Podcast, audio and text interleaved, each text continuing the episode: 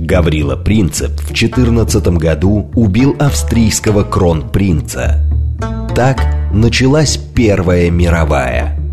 Делом принципа стало освобождение Балкан от оккупации, актуальное и сегодня. Дело принципа.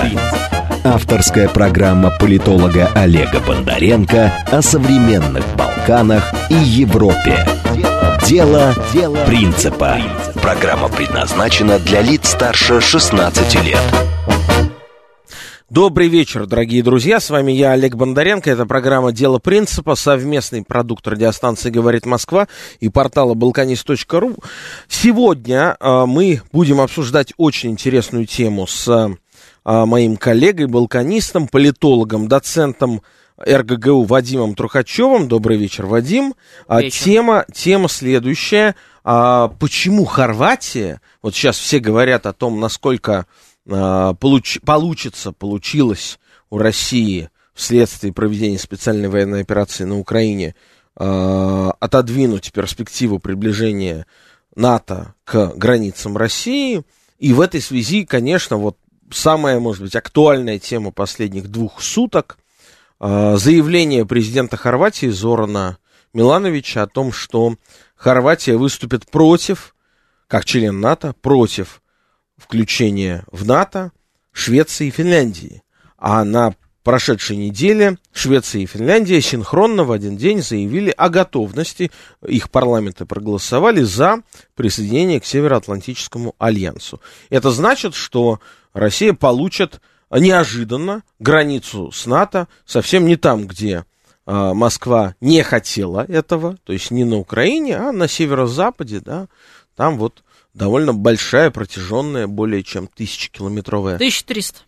Да, 1300 километров примерно. границы России и Финляндии, и это вот будет уже граница России и НАТО, соответственно. Все эти страхи э, российских генералов, и не только генералов, которые были э, на тему того, что сейчас мы получим все вооружения НАТО у собственной границы, они материализуются очень быстро. А, вот как Вадим мне уже тут поведал за кулисами нашего эфира, что это может случиться уже буквально этим летом. Да. Но, а может и не случиться. И опять же, все, вся история, она так или иначе связана с Балканами. А, давайте, Вадим, с вами поговорим почему вдруг Хорватия, где Хорватия, где Скандинавия, Швеция, Финляндия, совершенно не очевидно. Почему вдруг президент Хорватии, а, в общем-то, страны далеко не самой а, русофильской, честно признаться, вдруг выходит с такими заявлениями. С чем это связано? А, ну, здесь несколько соображений есть. Во-первых, в Боснии грядут выборы в октябре месяце. Угу. И э, хорваты хотели бы, так скажем, расширить свои полномочия, расширить свои возможности внутри Боснии, а то они э, получаются, ну, совсем задвинуты на обочину э, боснийских политиков. Ну вот сейчас нужно пояснить нашим радиослушателям, где Босния, где Хорватия, почему президенту Боснии, э, президенту Хорватии Милановичу важно соблюсти интерес хорватов в Боснии, сколько их там проживает Порядка и, и почему они нуждаются в защите. А, более а, полумиллиона хорватов проживает в Боснии. Раньше, более полумиллиона. Пол, более полумиллиона. Раньше э, вообще их под 800 тысяч было угу. в конце социалистической Югославии. Потом, Из 4 миллионного населения. То ну, формально это... там э, меньше там, 4 миллионов, но на деле, наверное, каждый третий, ну, минимум каждый четвертый в отъезде. Да. Наличного да. населения там значительно меньше. Причем во всех этнитетах, во угу, всех угу. национальных общинах. Ну, то есть все равно это где-то от 15 до 20 процентов населения. Около 15 процентов населения угу. Боснии. А, в отличие от сербов, имеющих свою республику сербскую, ну, сербов там, правда, треть населения. Больше. Да. Хорваты... Треть населения в Боснии. В Боснии. Да, а в республике сербской это, это да, почти 100%. Почти 100%. У хорватов нет своей э, единицы. Они э, вместе с мусульманами находятся в мусульмано-хорватской федерации, но мусульман-то в Боснии э, половина населения. А значит, что в этой федерации их э, больше, почти 80%. То есть хорваты в явном меньшинстве находятся, своей единицы не имеют. То, что у них есть свой человек в президиуме Боснии и Герцеговины, который раз в три года становится президентом, в общем, никак дело не меняет. Демография не в пользу хорватов. То есть они рискуют превратиться в совсем... И причем здесь президент Хорватии, и причем здесь Скандинавия? Президент Хорватии э, по случаю э, выборов в Боснии, по случаю, э, в том числе тому, что э, боснийские хорваты имеют хорватские паспорта, он должен набирать популярность среди них. И, э, как правило, боснийские хорваты голосуют за противников Милановича, за хорватское демократическое содружество. А Миланович, напомню, это социал-демократ, это левый э, политик. И э, из этих соображений, чтобы стать популярным у э, боснийских хорватов, имеющих хорватские паспорта, да и просто в, диа- в очень большой хорватской диаспоре, э, которая традиционно голосует за правых, Милановичу надо набирать очки. В их глазах, прежде всего. И поэтому он э, показывает то, что ему не безразлична судьба соотечественников в Боснии, в чем его, собственно, очень часто обвиняли, что он, в общем, махнул на них рукой. Ему приходится оправдываться. И я все хочу как-то вывести это ближе к нашим границам, ближе к Финляндии, которая уже в этом июле может стать членом НАТО или не стать. Финны, Из-за Хорвата. финны и шведы в свое время, в 90-е годы и в нулевые годы, активно участвовали в урегулировании э, конфликтов на территории бывшей Югославии. В частности, автор Дейтонского соглашения, главный его автор Карл Бильд, бывший премьер-министр, министр иностранных дел Швеции. Ну и бывший президент Финляндии Марти Ахтисари, который больше прославился по Косово. В общем, в Боснии он тоже свою роль сыграл. Не всем в Хорватии понравилось то, что придумал Бильд. И это где-то, конечно, способ э, мести. А что придумал Бильд? Ну, он придумал Дейтонскую Боснию, в которой хорваты лишены своей национальной А почему единицы. так произошло, несмотря на то, что хорваты всегда были самым ближайшим союзником Запада, Германии, США на Балканах? И почему вдруг они оказались лишены своего права голоса в составе этой маленькой Югославии, как иначе называют Боснию и Герцеговину. Но это была плата во многом за то, что э, Хорватия э, обрела свои полноценные границы в рамках Республики Хорватия, что от нее ничего не отделилось. Угу. Не отделилась та часть, которая раньше называлась Сер... Республика Сербская Крайна Крайна. со столицей в городе Книн, Книн. и которая была уничтожена в результате пятидневной операции «Буря» с 4 по 9 августа 1995 года. Она самая. Да. Хорошо. А, и все-таки, получается как? А, чтобы совсем было понятно нашим дорогим радиослушателям. Вот была у нас Калинда Грабар Китарович. Китарович, которая приезжала на открытие чемпионата мира по футболу в Москву. Все ее На помнят. финал. Как она стояла под дождем, На мокла. финал, на финале. Да, все ее запомнили. А, Запомнили эксперты, что Владимир Путин пообещал а, в ответ на ее приглашение, пообещал, что он приедет в Хорватию с визитом, но не приехал. Не Ну, приехал. Ну, не приехал, условия для этого не сложились. Э, Пообещать-то можно сколько угодно. Да, но в тот момент, в тот момент вдруг показалось, что вот с этой новой президентшей а, отношения между Москвой и Загребом Шансов не было никаких, с учетом того, что она тесно связана с, как раз с хорватскими националистами. Да, но, но я сейчас с точки зрения широкой аудитории, широкой аудитории, да, мы все смотрели этот финальный матч, награждение а, президента Хорватии под дождем. А, и в тот момент вдруг как-то казалось инстинктивно, что неужели вот мы сейчас с хорватами нормализуем, восстановим и будем развивать активно наши отношения. Но нет. Ну нет, конечно. Она а, в скорости проиграла выборы, буквально через год. А, ее сменил вот нынешний президент, а, Зоран Миланович. И а, он уже, кстати, как идеологически-то, наверное, даже более близкий а, России политик, да, поскольку левые в Хорватии это те политики, которые выступают за такую дружбу народов, Ну, не, то, меньше... что, ну, не то, что за дружбу народов, но не за вражду. Да. Ну, да. Меньше ненавидят сербов. ну, называя вещи, А следовательно, называя Россия. вещи своими именами, хорватские правы это русофобы. Ага, да, да. Вот. И нынешний президент Хорватии, как э, политик левых взглядов, как не русофоб, да, он делает такое интересное заявление. Теперь давайте дальше развивать мысль. Насколько он, даже если мы представляем, что он отвечает за свои слова, как тут вот недавно э, был э, диспут между губернатором Свердловской области и Владимиром Рудольфовичем Соловьевым, вот, вот если э, апеллировать к лексике данного диспута, э, мы исходим из того, что президент Хорватии, господин Зоран а, Миланович, отвечает за свои слова. Конечно. А, а в НАТО все решения принимаются консенсусом. Это значит что? Это значит, что э, Хорватия может наложить вето. И как минимум отсрочить это решение. На какой срок? На неопределенный, в общем-то. Насколько это реально? Все зависит от того, насколько, на что бу- э, будут готовы пойти э, финны и шведы, э, чтобы как-то задобрить хорватского президента.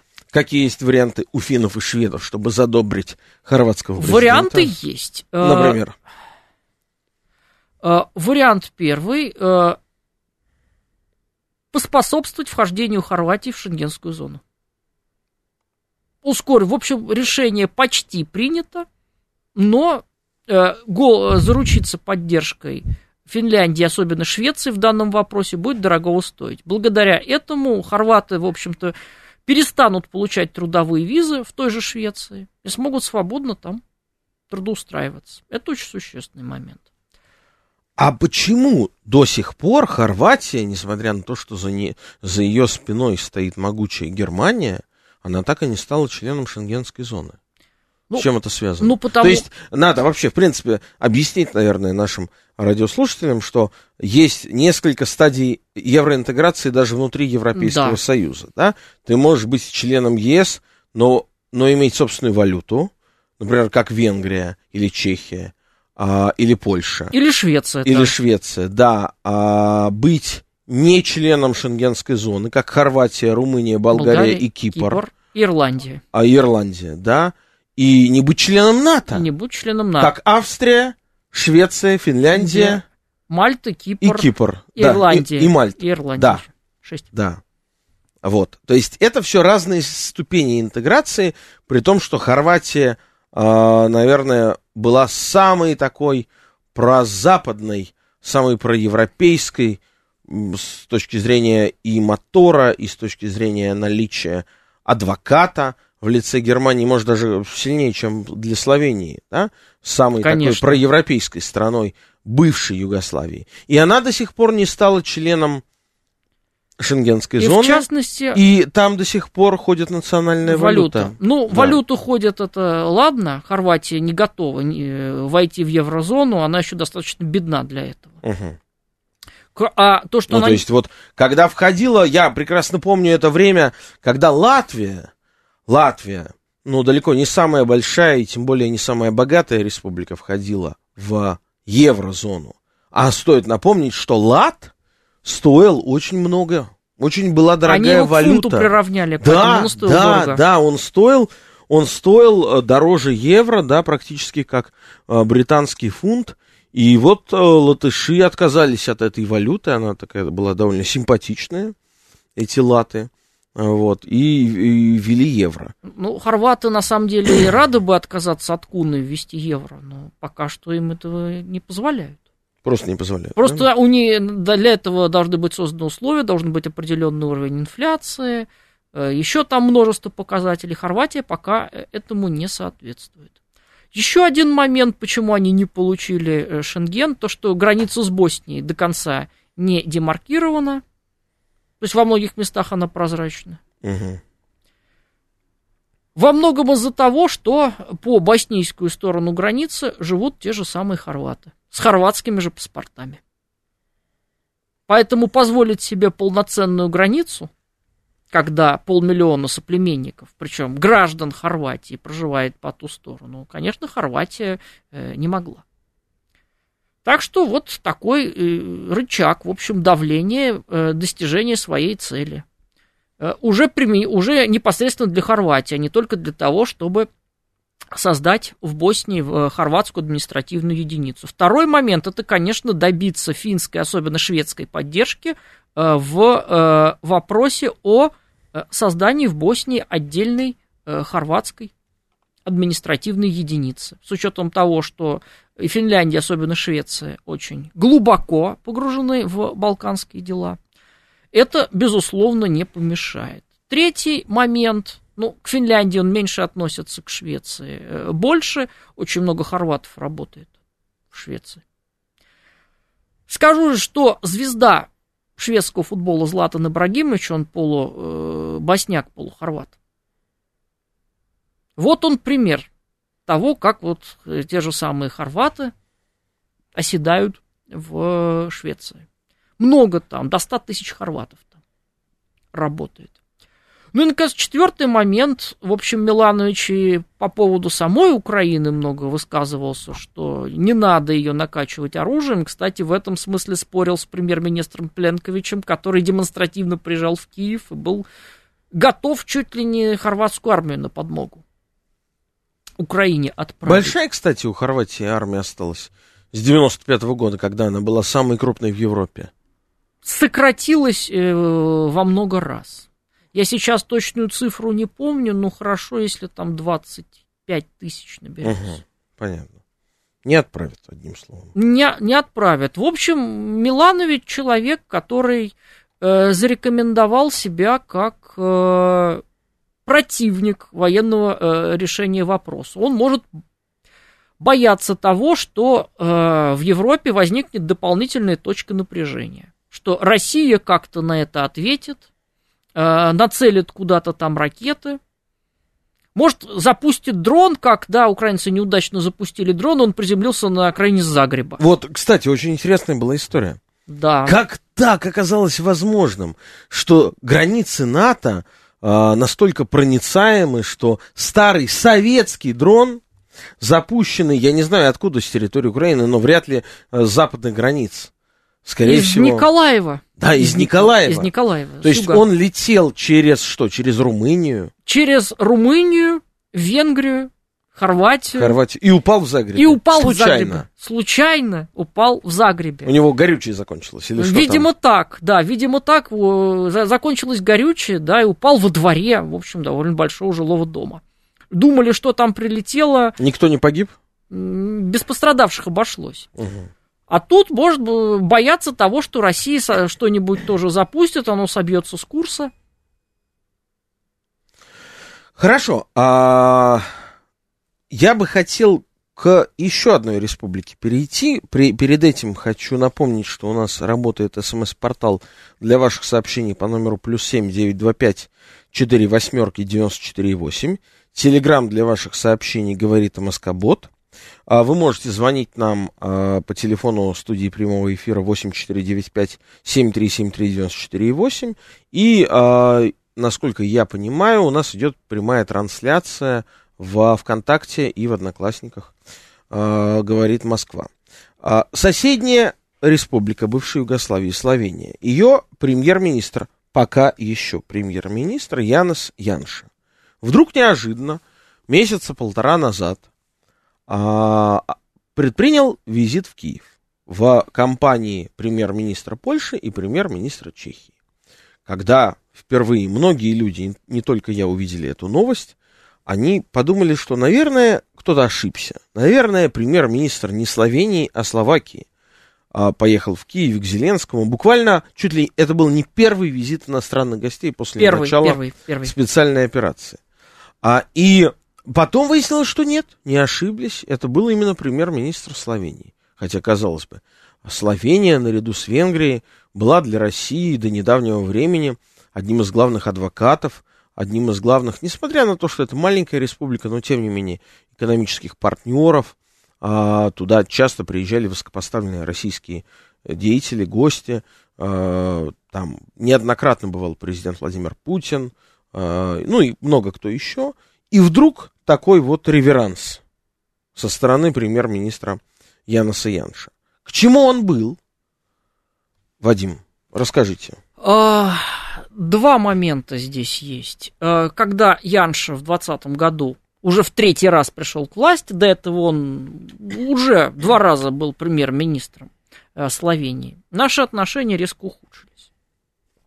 Ну, собственно говоря, Янша всегда был политиком, который э, достаточно сдержанно, мягко говоря, относится к России. Угу. С визитом он в России бывал в прежние времена, но тем не менее э, это глубоко не наш человек. Ну, еще более недобрым словом его вспоминают в Сербии, потому что он организатор отрядов славянской самообороны в 90-м, еще 91-м году. Ну, то есть это такие депутаты Моссовета, которые еще боролись с. Э, Горбачевым да, это в славянском еще, изводе. Да, это еще человек вот, да, из э, того времени. Угу. При том, что не старый. При том, что не старый. Да он тогда, тогда он был совсем молодой.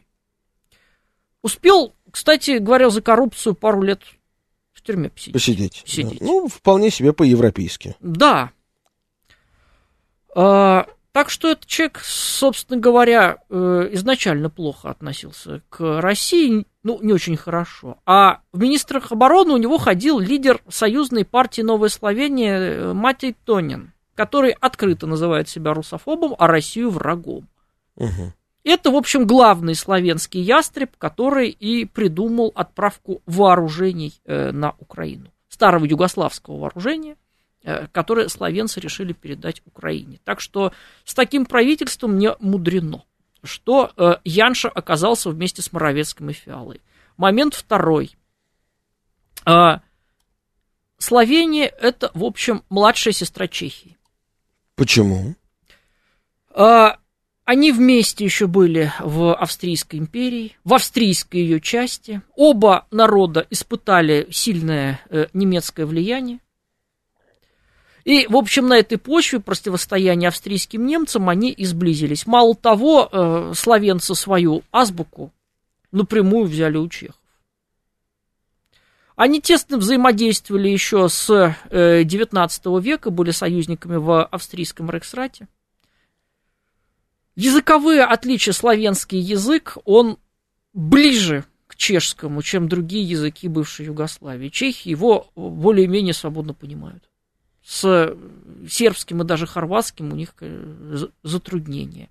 Ментально они очень похожи. Словения, ну, она выглядит как... Любляна выглядит как маленькая Прага, да их один архитектор, к слову сказать, словенец Ёжи Плечник отстраивал в 19-20 веке эти черепичные крыши, так что на этом уровне связи. Словенское э, учились в Пражске, пока у них в Любляне не появился свой университет, они учились в Праге, ездили учиться в Прагу очень часто. Поэтому это очень давние связи. И, собственно говоря, для словенцев Чехия, а отнюдь не хорваты первые братья. По уровню жизни страны находятся примерно на одном уровне. Для чехов словенцев вторые братья после словаков. Поэтому, когда образовалась независимая Словения, ее естественным партнером и союзником стала э, Чехия, тоже народившаяся как отдельно от Чехословакии примерно в то же время. Вадим, вынужден вас прервать. Сейчас у нас выпуск новостей, потом продолжим. Дело принципа. Авторская программа политолога Олега Бондаренко о современных Балканах и Европе. Дело, Дело принципа. Продолжаем программу «Дело принципа», совместный проект радиостанции «Говорит Москва» и портала «Балканист.ру». Сегодня у нас в гостях политолог, доцент РГГУ, специалист по странам Центральной Европы Вадим Трухачев. А, и я, в начале, конечно, я хочу еще раз напомнить, мы ждем ваши сообщения по СМС а, плюс семь девять два пять четыре восьмерки девяносто четыре восемь. Телеграмм для сообщений говорит МСК-бот. Можете звонить. Телефон студии прямого эфира с вашими вопросами и комментариями.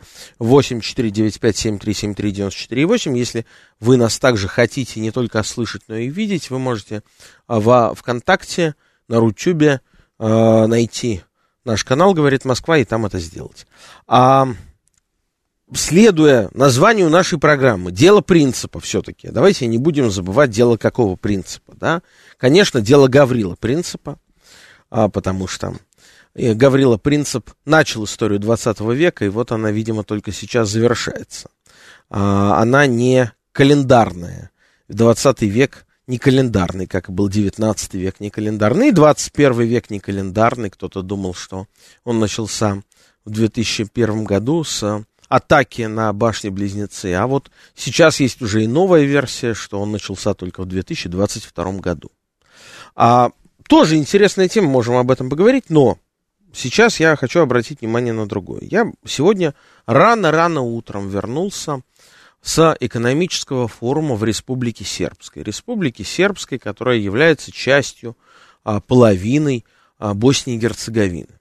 И каждый год в конце апреля, ну, за исключением ковидных последних двух лет, когда это не было по а, эпидемиологическим, медицинским соображениям, в Республике Сербской на горнолыжном курорте Яхарина а, буквально в получасе езды от Сараева, столицы Боснии и Герцеговины, проходит этот экономический форум. В этот раз он собрал почти 600 участников из разных стран, России, Сербии, Республики Сербской, Италии, Франции, Германии, э, арабских стран и так далее.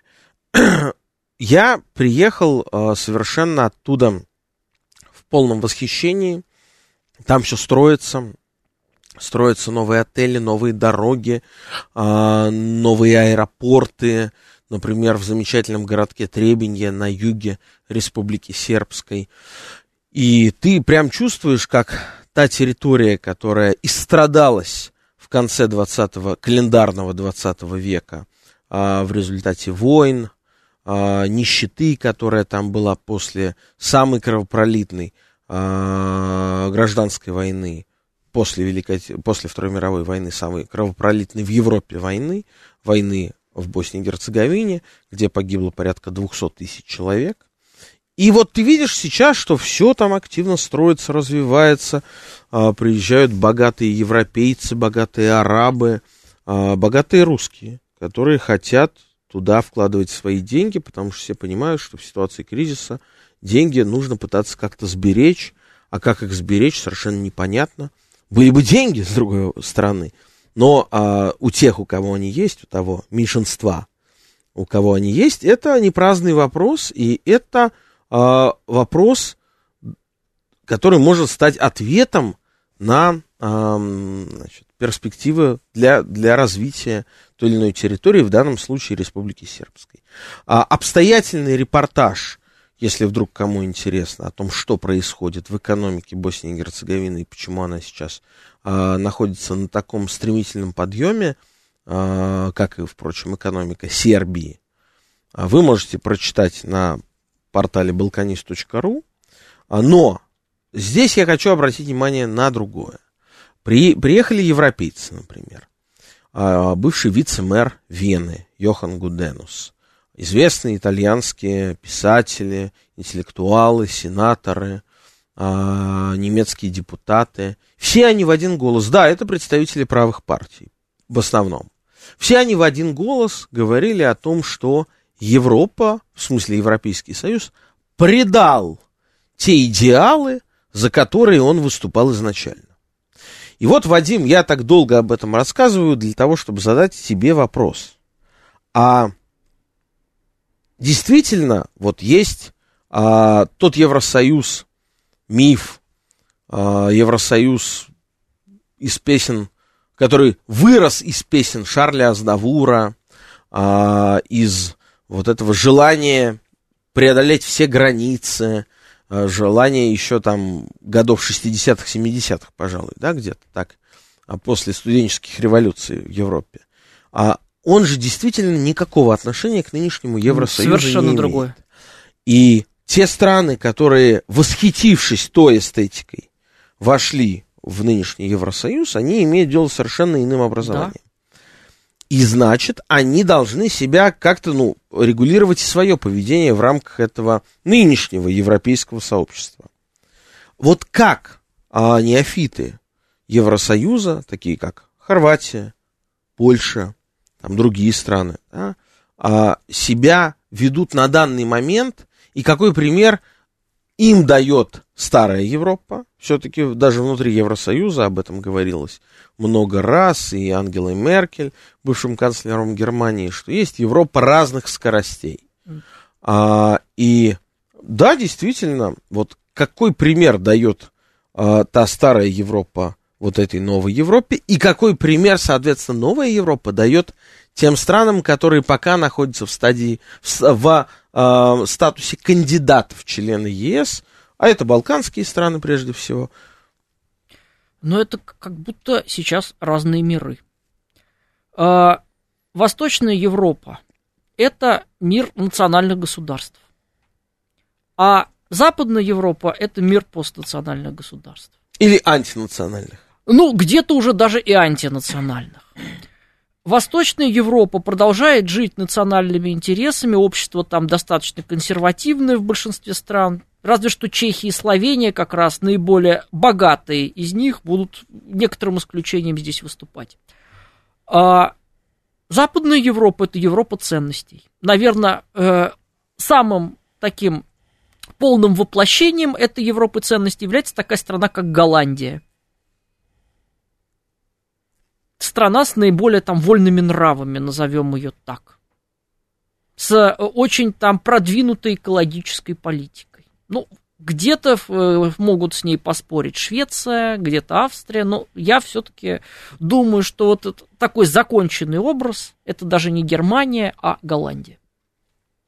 И с другой стороны Польша или Венгрия где много сельского населения, где по европейским меркам, особенно в Польше, много народу до сих пор ходит в костел, где целые воеводства объявляют себя территориями свободными от ЛГБТ, где по-прежнему очень много внимания уделяется истории, а в Западной Европе для того, чтобы это не мешало европейской интеграции, историю из текущей политики вычеркнули и сделали это намеренно. А иначе она может помешать чему? Интеграции э, кого? Куда? Иначе она может помешать развитию Евросоюза, он просто треснет. Ну, потому что новое поколение немцев вдруг вспомнит о том, что они исторически воевали с французами и англичанами. Да, вспомнит кто там, что кому принадлежал Эльзас и Лотарингия, и дальше пойдем по цепочке. Южный Тироль, там, фламандцы, валоны в Бельгии и так далее. То есть это обратная ситуация тому, что мы видим в современной России, где, а, как тут нам недавно рассказали, собираются чуть ли не с первого класса вводить уроки истории. Потом, правда, говорили, что нет. Министр а, просвещения сказал, что не собираются, но тем не менее. Это, в общем, обратное в, то, в каком смысле? Уроки истории никто не отменяет. Да. Естественно, не с первого класса. Да. По-моему, с пятого. Да. Из текущей политики историю и исторические споры намеренно выводят. Все. И оставляем историю историкам. В текущей политике ее не должно быть, потому что она мешает строительству общего европейского дома. А если брать мерками Западной Европы, политики бывших соцстран, они застыли где-то в годах 60-х, 70-х. Ну, чехи и словенцы, может быть, в 90-х, но не дальше. В чем это выражается конкретно? Бывшие соцстраны продолжают строить свои национальные государства, которые являются выразителем воли определенного этноса во всех этих конституциях. И даже Чехия и Словения, более приближенные к Западной Европе, здесь не исключение. Везде Конституция, и везде прописано, что мы, где это возможно, там Польша, Чехия, Венгрия, Хорватия, где своя история государственности была, мы верны принципам наших средневековых королевств, мы исходим корнями оттуда. А в Западной Европе, где царит мультикультурализм, это давно перечеркнули. Да, но сейчас что интересно, вот э, после того, как уже за последние два месяца в Европу приехало более 5 миллионов, подчеркну, более 5 миллионов беженцев из Украины только за последние два месяца приехало в Европу. В первую очередь в Германию, Францию, Польшу, Польшу, Чехию. Чехию. Ну, кстати, даже Польша, я думаю, в этом смысле выступает прежде всего все-таки как транзитная территория. Половина остается там. Тем не менее, а кто едет, кто приехал с территории Украины? На 95% это женщины, женщины и дети. Потому что мужчин с территории Украины не выпускают. Не выпускают по закону, э, который Украина приняла о чрезвычайном положении. До того, в 2015-2016 годах, Европа переживала другой миграционный кризис, не такой масштабный, хотя тогда казалось, что куда уж масштабнее. Миграционный кризис, вызванный волной миграции неконтролируемой с Ближнего Востока. Из Ирака, Афганистана, Сирии и других стран. Тогда за два года, сейчас за два месяца 5 миллионов, а тогда за два года приехало 2 миллиона. И mm-hmm. это казалось уже большой проблемой. И тогда приехало в основном в основном мужчины. Мужчины. Молодые мужчины. Кто-то из них потом подтягивал свои семьи, кто-то не подтягивал. Да? Сейчас, кстати, на каком-то кинофестивале я читал интересную новость. А, приз получил фильм о том, как воссоединилась семья, а, арабская семья. Вот он, как иммигрант, приехал там, в условную Францию или Германию. И 17, 17 лет жил без жены и детей. Отправлял им деньги, но жил сам а они там, значит, у себя сами. И вот спустя 17 лет он их перевез, и вот фильм о том, как они друг друга плохо понимают. понимают. Плохо понимают. Но сейчас о другом. Я о том, что а, какой будет новая Европа. Вот Европа 2000, допустим, 40 -го года. Это будет Европа, где будет бегать много таких а, Махмудов, Иванчуков, или Ахмедов Еременко, которые родятся у, ну, вернее, скорее наоборот, да, потому что фамилию дает отец, значит, это будет... Скорее это будет, да, Тара, Тарас Аль-Мансур какой-нибудь. Да, Тарас, Тарас Аль-Мансур.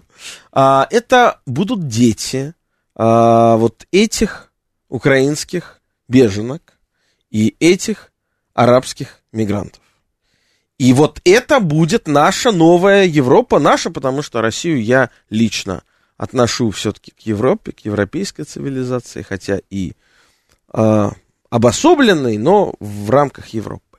А, и, и вот будет очень интересно посмотреть на то, как эта Европа будет, э, как к ней будут относиться те самые национальные государства, о которых, Вадим, ты говоришь, а насколько вообще она станет частью всего европейского сообщества, или она вот, обособится вот, где-то? Вот где-то обособится, потому что от таких Тарасов Аль-Мансуров, потому что Аль-Мансур тут будет главным. Да. Главный в этой да. составляющей. И половина этих украинских э, жинок будет ходить в платках. Да, естественно. Естественно. И эти страны, по крайней мере... Я думаю, той... так процентов 80. Ну, 50. Не будем считать, что все это, эти мужики будут глубоко религиозными. Многие от религии отойдут. Угу. Но многие не отойдут. Угу. Польша, Венгрия, Чехия, Словения и так далее. От этих Тарасов Альмансуров условных попытаются отгородиться. Собственно говоря, они уже тогда проявили, Польша, Чехия, Венгрия, Словакия, вот эта вышеградская четверка пошла против Евросоюза и отказалась принимать беженцев. А на чем сделал себе в третий уже раз имя Янша, он раскритиковал Словению за то, что Словения не стала пятой угу. среди этих бунтовщиков. Но вот Янша, к которому мы возвращаемся в конце нашей программы, уже практически, можно сказать, бывший премьер-министр Словении, он и погорел на этом. Получается так, что он, бряцая оружием, а, совершая поездки в Киев, делая вот такие провокационные заявления, он проиграл почти там, ну, не полтора в два раза, раза в полтора, полтора раза, раза а, человеку с, вот о чем я теперь хотел бы в конце программы поговорить, человеку, который теперь станет премьер-министром Словении, которого зовут Роберт Голуб. Кто это такой? Кому проиграл действующий премьер-министр Словении и кто за ним стоит? Ну, это у нас э, местный славянский Чубайс, только не с, с таким, естественно, шлейфом, как у Анатолия Борисовича, э, многолетний руководитель местной энергетической компании. В политике не новичок, он участвовал в выборах там в э, начале десятых годов, но не сработался с э, бывшим премьер-министром Аленкой Братушек. И э, поссорились, и он э, вернулся на э, работу во главе энергетической компании. Э, у него возникли споры с правительством Янш. Янша его на свою беду уволил и запустил в политику. Кажется, похожая история была у Макрона. Да, вполне. Он был премьер-министром правительства Франсуа Фиона. Министром. Э, да, министром, Ми- министром. Да. Вот, и вообще выборы в один день были. Да, в Словении, да, во Франции, да, тут да. еще параллель еще и в этом. Голуб обиделся, подобрал небольшую партию, основанную другими людьми, придал ей свежее дыхание, объединил многих э, достаточно популярных э, в Словении политиков, и вот с этой новой партией под названием Движение свободы отправился на выборы. По сути дела, он в, перечеркнул на своем поле, таком, с такой смеси либералов и зеленых, перечеркнул именные партии сразу трех бывших премьер-министров. Э, Аленки Братушек, э, Мира, Мирослава Церера и э, Марьяна Шарца. Они идеологически были близки. В общем, Голуб всех троих отправил в политическое небытие, заняв их место. В общем, сыграло то, что это достаточно новое, неприевшееся лицо. А приевшиеся лица, в том числе лицо Янши или лицо трех бывших премьеров, которых я назвал, они уже, в общем, славянцам приелись. Но, в частности, голубь, он на фоне Янши действительно смотрелся голубем. Потому что столь воинственных заявлений, да, конечно, он поддерживал Украину, да, конечно, он ругал э, Россию. Э, в отличие от Янши, он говорил, что мы э, будем в большей степени выстраивать свою политику в согласии с Евросоюзом, а не перечить ему, э, как Янш. Но главным образом он все-таки показал э, себя именно славянским политиком. А Янша пытался в какой-то момент быть большим украинцем или как минимум большим поляком. А славянцы, в общем-то... Мирная нация. Мирная нация, которая... Не нужна была Которая, конечно, война. Россию осуждает, Украине сочувствует, но не до такой степени, чтобы ввязываться в э, войну. Этот шаг, я думаю, стоил Янше э, какого-то количества процентов. Потому что до этого они, в общем, шли с голубом ноздря в ноздрю. И не факт, что... А вот этот шаг все-таки такой, да, широкий, широкий жест, он, его словенцы не оценили. Как, собственно, венгры до этого не оценили, но наоборот оппозиционеров, которые предлагали и ругали Орбана за то, что он оружие не поставляет. В общем-то, да, э, к действиям России в Европе относятся отрицательно. Украине сочувствуют, но не до такой степени, чтобы воевать за нее. Все-таки образ да, запрещенных в России батальон Азов и правого сектора восторга в Европе не вызывает.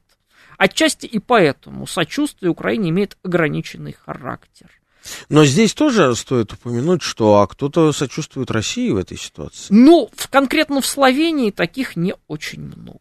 Угу. Это, ну, я не, не, не знаю сколько, но вряд ли больше 10%. Хорошо, а, оставим Словению в целом. Насколько вот новая а, политика, новое правительство в этой республике будет а, больше смотреть в сторону Брюсселя или будет стремиться развивать какую-то свою региональную кооперацию на просторах бывшей Югославии, так называемые открытые Балканы, о которых, проект о которых о котором в последнее время э, говорят очень много в Сербии, в Албании, который создал такой так называемый мини-шенген между этими бывшими республиками. Ну, Албания не отдельная страна, но тем не менее. А, насколько вот что тут будет важнее для Словении? Словения действует на Балканах, парадоксально здесь скажу, будучи страной Центральной Европы. И, видимо, Голуб будет в большей степени здесь э, работать в связке не с Чехией, как Янша, а с Австрией. Но нет же у них боязни, что в конце концов, вот кто там их путал последний раз, э, Джордж Буш, Словению Да, они бесконечно их путают. Да, что вот когда Словения переходит, э, сама себя так титрует, а, из категории балканских стран в категорию стран Центральной Европы, она тут же становится одной из вот каких-то там прочих. Нет, ее там Нет? принимают, ее там считают своей. Поэтому а, чехи, австрийцы, ну и тем более сами словаки, да и даже поляки, они их все-таки отличают между собой. Поэтому нет, здесь никакого э, риска нету. Сами словенцы на этот счет говорят, что да, мы центральноевропейский народ с э, временной югославской судьбой. По угу. большому счету, словенцы выпали из югославского пространства с обретением независимости. Они до 20 века не были Балканами, они в конце 20 века... Вадим, а тогда почему, собственно, э, нынешняя Югославия это началась в том числе со словенцев, да, королевство словенцев, хорватов и сербов? Словенцы на первом месте. Э, в начале 20 века э, была э, иллюзия, что разные народы с разным менталитетом, три разных народа, все-таки уживутся. Тогда были достаточно сильные панславистские идеи, и на то, что, в общем, эти три народа слишком разные, не очень-то обращали внимание.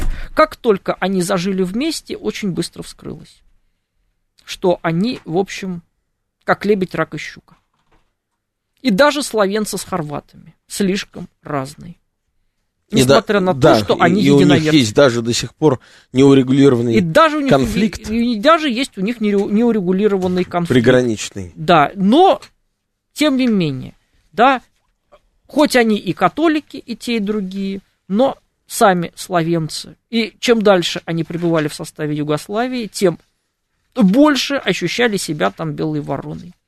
И то, что случилось, да, в 91-92 году, когда они обрели независимость, они по большому счету вернулись туда, где веками и находились. Но из России они пока не уходят, их производство, горенье, Кырка... знаменитые плиты, Кырка, горение, которое делается сейчас в Сербии, Делают... Кырка, завод находится в Истринском районе Московской области. Да, они не уходят. Они не уходят, они не уйдут. Скорее всего, и не уйдут. Россия очень ценный для Словении партнер. Вот, конечно. и на этой на этой ноте мы завершим наш сегодняшний эфир с политологом, доцентом РГГУ Вадимом Трухачевым. С вами был я, Олег Бондаренко. Это была программа «Дело принципа», совместный продукт радиостанции «Говорит Москва», портал balkanist.ru. Слушайте нас по четвергам, и в следующий четверг мы тоже будем с вами в 9 вечера. Балканы, это интересно. Пока.